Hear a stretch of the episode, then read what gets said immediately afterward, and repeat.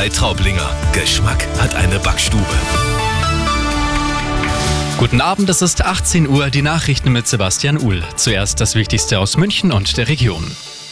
Busse und Bahnen stehen still, die Mülltonne wird nicht geleert oder weniger Betreuung im Krankenhaus. Die Streiks im öffentlichen Dienst bekommen wir seit einigen Wochen alle zu spüren.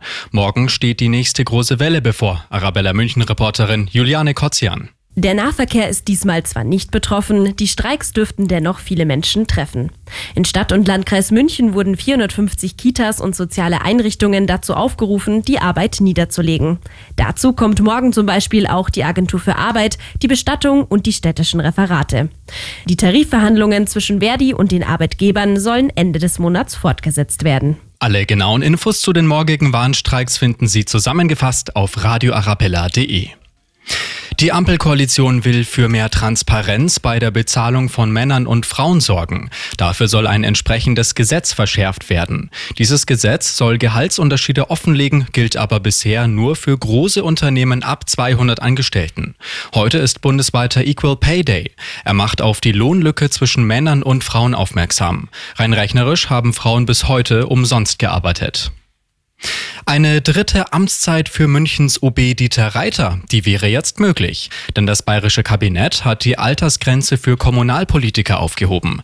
Bisher dürfen Bürgermeister und Landräte in Bayern bei Amtsantritt nicht über 66 sein. Das wäre bei der nächsten Wahl bei Reiter der Fall gewesen.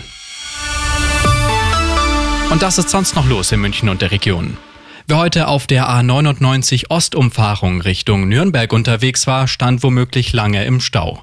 Gegen Mittag stießen in Höhe H zwei Laster zusammen. Einer der Fahrer verletzte sich dabei schwer und musste per Hubschrauber ins Krankenhaus geflogen werden.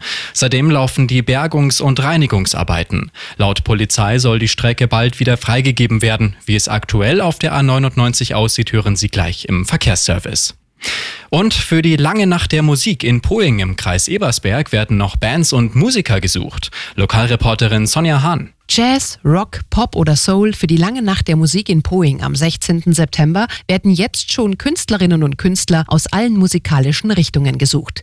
Die Kulturreferentin nimmt bis Ende April Bewerbungen an. Immer gut informiert, das Update für München und die Region wieder um halb sieben. Und jetzt der zuverlässige Verkehrsservice mit Andy Karg.